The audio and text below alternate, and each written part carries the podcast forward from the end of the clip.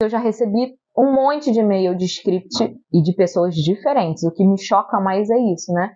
Que foram pessoas diferentes usando o mesmo script. Então devem ter feito algum curso aí que ensinaram a usar algum script. Mas eu acho isso horrível.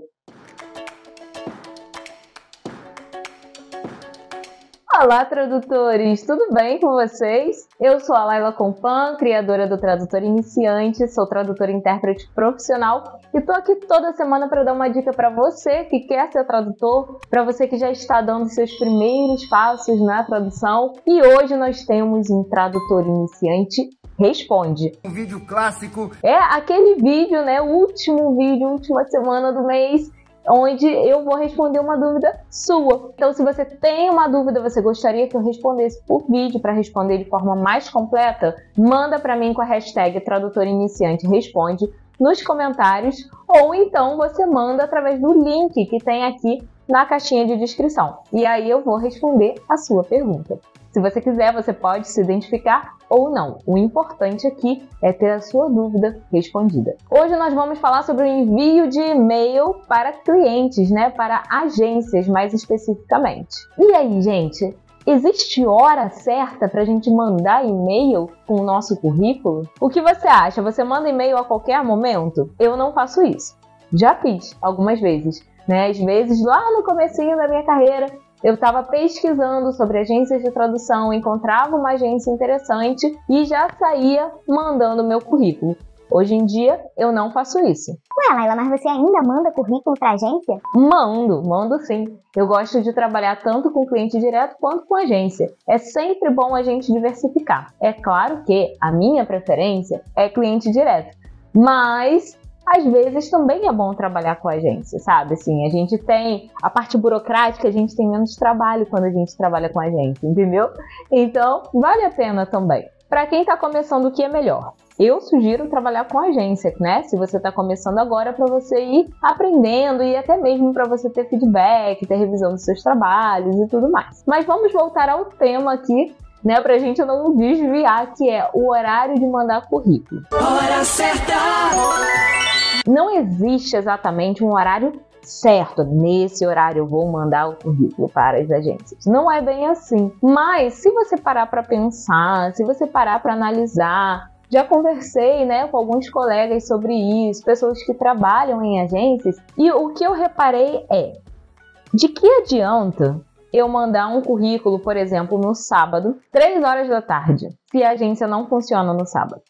É verdade. Eu posso estar trabalhando no sábado, mas a agência não vai estar aberta. E de repente a pessoa ali responsável, né, por analisar os currículos e tal, também não estará trabalhando. Ela não vai abrir o e-mail para ver se chegou alguma mensagem nova. Provavelmente ela vai fazer isso quando?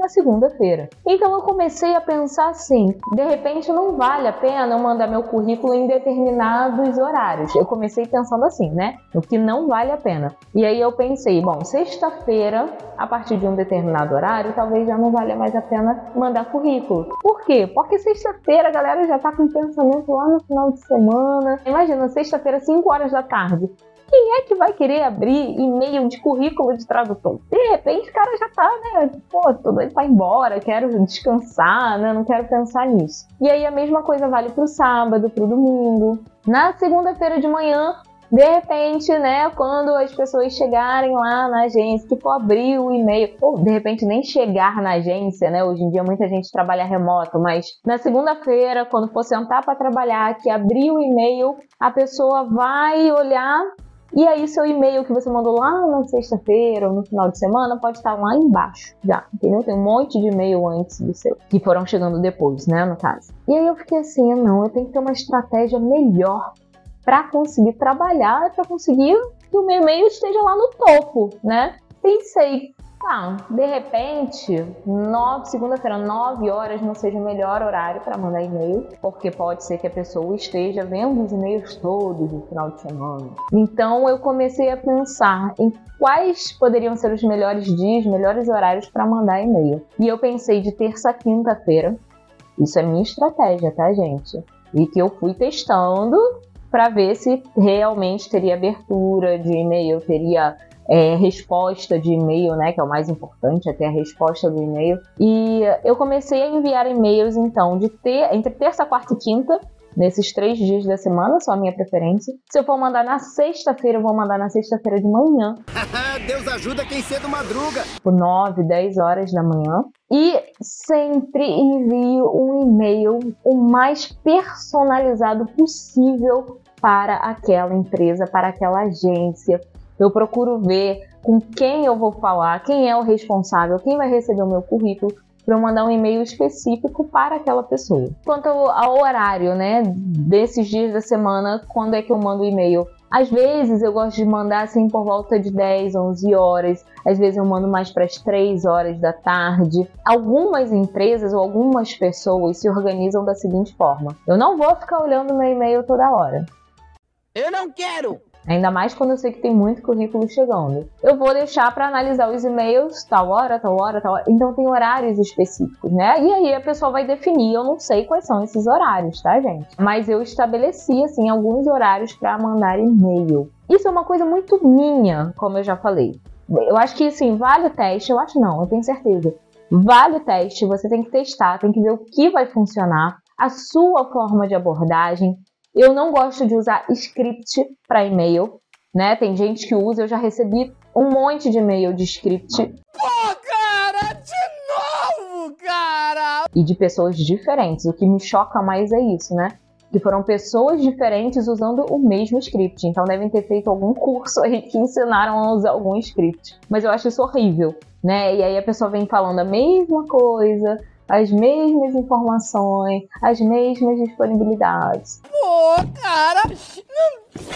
Pedro, cara! E aí eu acho isso muito chato, porque você recebe uma penca de e-mail, eu que nem sou agência, né, recebo, imagino uma agência de tradução, o que não recebe. Mas enfim, enfim, né, vai doer. Eu trabalho dessa forma eu ensino os meus alunos a trabalharem dessa forma. É claro que no curso de legendagem eu aprofundo muito mais essa questão do enviar e-mails, do que você vai incluir no seu e-mail, das informações e tudo mais. Mas eu trabalho basicamente assim.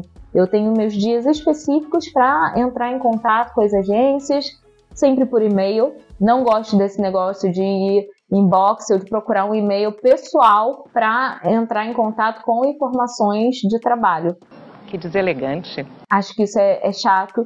Né? No que é pessoal, a gente deixa para o pessoal, no que é profissional, a gente deixa para o profissional. Por exemplo, eu, eu tenho meu Instagram pessoal e eu tenho o Instagram do tradutor iniciante. Então, assim, não venha falar do tradutor iniciante no meu Instagram pessoal. Fale sobre o trabalho no meu Instagram de trabalho. Entendeu?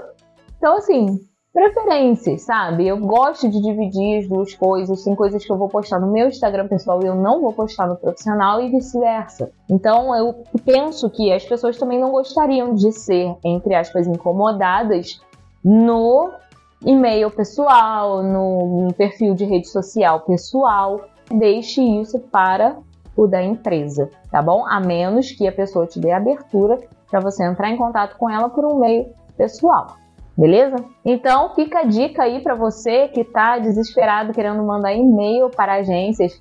Pense num horário que possa funcionar para você ou faça testes, né? Em vez de enviar 10 e-mails no mesmo horário, vai separando e vai anotando. Monta uma planilha né, e põe agência A, mandei e-mail tal hora, dia tal. Agência B, mandei e-mail tal hora, dia tal. E aí você vai ver o que de repente funciona e o que não funciona. Pode ser que você encontre um padrão, pode ser que não, mas eu encontrei um padrão. Por isso que hoje eu envio os e-mails quando tenho um e-mail para enviar que eu vejo uma agência diferente, uma agência que me interessa, eu tenho meu padrão de enviar entre terça e quinta-feira em horários específicos, como eu falei para vocês nesse vídeo. Eu espero que essa dica ajude e que vocês tenham muito sucesso, que vocês consigam muitas respostas. Eu sei que às vezes a gente manda e-mail, a gente até desanima, né? Mas eu quero te animar hoje, porque ano passado eu mandei e-mail para uma agência e só foram me responder ontem. Então, assim, tem aí um intervalo de uns seis meses, mais ou menos. Tá? Então, não fique chateado se você mandou um e-mail ontem e ainda não teve resposta, porque às vezes demora. Mas é assim mesmo. Nossa vida é assim, por isso que a gente não pode parar de prospectar. esteja sempre pesquisando, esteja sempre atento, fique de olho nas, nas informações que você vê aí e veja se vale a pena, né, entrar em contato com um determinado cliente também. Se você gostou desse vídeo, já deixa aí o seu joinha, se inscreve no canal caso você não seja inscrito, segue o Tradutor Iniciante lá no Instagram, porque eu estou muito mais presente lá. E se você tiver interesse em trabalhar com legendagem e aprender mais sobre legendagem, técnicas e praticar muito e ter feedback dos seus exercícios, vem para o curso de legendagem do tradutor iniciante. Lá, além de toda a parte teórica e prática, você ainda aprende também sobre mercado, sobre essa questão dos e-mails, o que, que eu vou botar no e-mail, que horas que eu vou mandar e-mail, como é que é o mercado, quanto é que eu vou cobrar lá no curso. Eu explico isso tudo para vocês. O link para se inscrever, para saber mais informação, está aqui embaixo na caixinha de descrição. Um beijo, aguardo você lá no curso e aqui no YouTube na próxima semana. Tchau, tchau!